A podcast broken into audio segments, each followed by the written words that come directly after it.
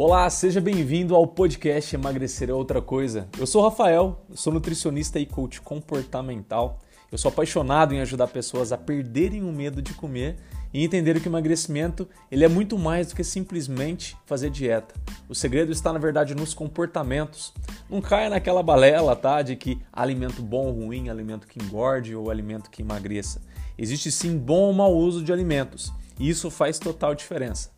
Você sempre irá encontrar aqui nesse podcast assuntos relacionados a você ganhar maior liberdade, maior independência e autonomia alimentar, criando uma maior leveza ao comer e sem neuras alimentares. Então seja muito bem-vindo, que o episódio já vai começar. Socorro, pelo amor de Deus, me ajuda, senão vou acabar comendo a parede. Sei que pode parecer cômico, mas isso acontece. E o vídeo de hoje vai responder exatamente a dúvida da Talita. Tá aparecendo aí na, na tela para você a pergunta dela, que ilustra exatamente a dificuldade das pessoas. Sempre houve essa dificuldade, mas agora na quarentena com certeza está maior em que você come ou por gula ou por falta do que fazer, ou às vezes por um impulso desencadeado pelas nossas emoções que não estão sendo gerenciadas. Mas daí vem exatamente a pergunta que todo mundo quer saber: como que eu paro isso? É nesse vídeo que eu vou te ensinar.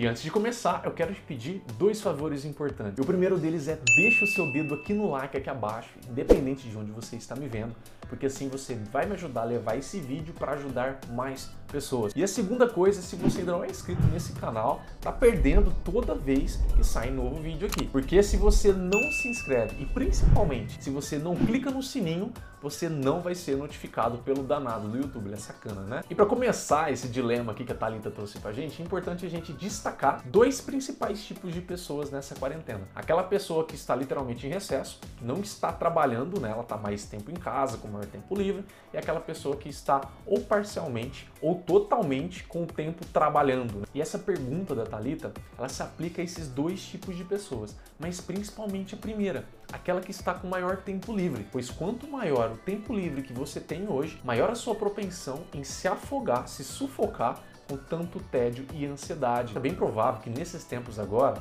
deve ser um dos momentos em que aquela cena famosa de você ir lá abrir a geladeira para pensar na vida para ver o que tem dentro da geladeira, que é o que a gente fala, mas às vezes a gente fica lá pensando, matando tempo. Exatamente essa cena que deve estar mais acontecendo durante esses dias. Bom, e como que a gente vai poder mudar isso? Com a minha experiência ao longo desses anos aí atendendo pessoas com um perfil bem parecido e às vezes até pior com esse, sem dúvida alguma, eu quero te falar que o primeiro passo importantíssimo que a gente tem que dar é nos comprometermos de peito e alma com a nossa intenção para o dia. Uma forma simples de você colocar isso em prática, que inclusive eu, Rafael, faço, é todo dia quando você for deitar. Vou falar na hora que você deita, porque você vai estar com sono, mas você pode fazer isso talvez uns 30 minutos, uns 15 minutos antes de você ir deitar. Você vai estipular e, se possível, coloque num aplicativo, esses, esses aplicativos de lista do que fazer, de organização, pode colocar num papel, num post-it, onde você quiser. Coloque ali de 3 a 5 maiores intenções para o dia seguinte. Por que isso é tão importante? Porque quando você chega na manhã seguinte com essas intenções claras, você não segue a boiada.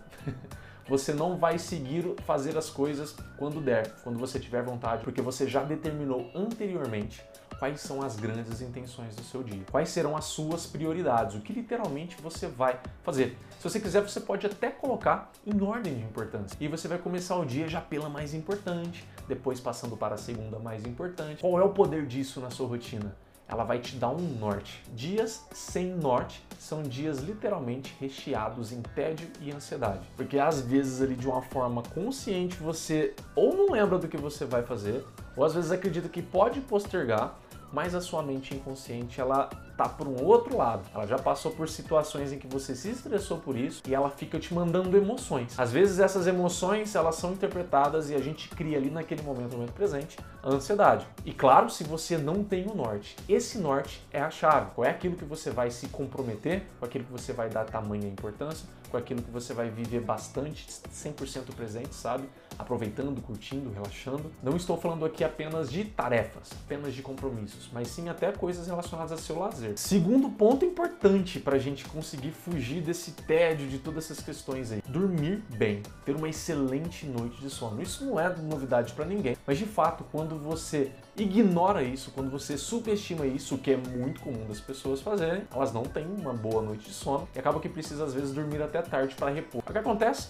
Quanto mais tarde você acorda, mais preguiçoso ou preguiçosa você acorda. E quais são das principais formas em que as pessoas sabotam, ignoram esse poder do momento do sono? Com o seu tempo de contato com tela, celulares, computadores, TVs. É com essas telas quanto mais você se expõe a elas, e no momento da noite, normalmente hoje em dia, é um momento em que as pessoas relaxam mais e para relaxar elas precisam de entretenimento. E na maior parte das vezes o entretenimento está em telas para elas, o que acontece? Os momentos delas antes de dormir está sempre ligado à tela. Vai atrapalhar a secreção sua de melatonina no cérebro e com isso o seu sono não vai ser bom. Você não vai descansar bem e você vai precisar de colocar mais horas para você dormir para conseguir recompensar aquilo ali.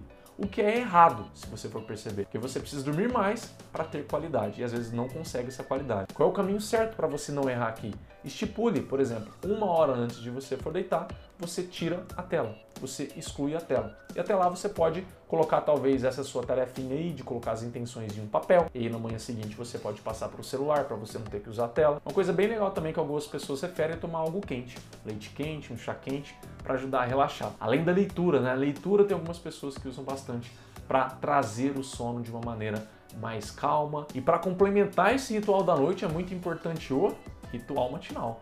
Ritual matinal você não pode ficar sem ele. Eu não vou entrar a fundo aqui nesse assunto porque eu já fiz um vídeo sobre isso em que eu te ensinei o passo a passo de como eu faço, como eu criei o meu ritual matinal para ter maior energia e disposição durante a quarentena. Vou deixar aqui no card para você assistir também. Um terceiro hábito essencial durante esses tempos agora para você se blindar contra esse tédio, para preencher esse tempo comendo aí, com certeza também é você meditar, incluir meditações. Tem gente que consegue meditar ali sozinho, eu, Rafael, não consigo, então eu vou aconselhar o que eu faço. Eu faço meditações guiadas por aplicativos hoje em dia. Tem várias dezenas, talvez, aí de aplicativos com esse intuito. Lembrando que se você nunca fez, ou fez aqui e acolá uma vez e outra, né? É muito importante você começar de baixo, faça 3 minutos, 5 minutos de meditações, você vai se adaptando a esse processo e ao longo do tempo você vai aumentando, né? O quarto hábito essencial que eu acho bacana para você durante esses tempos agora, para você fugir do tédio, é com certeza incluir atividades que te dão prazer no seu dia. E aqui você pode dar asas à sua imaginação.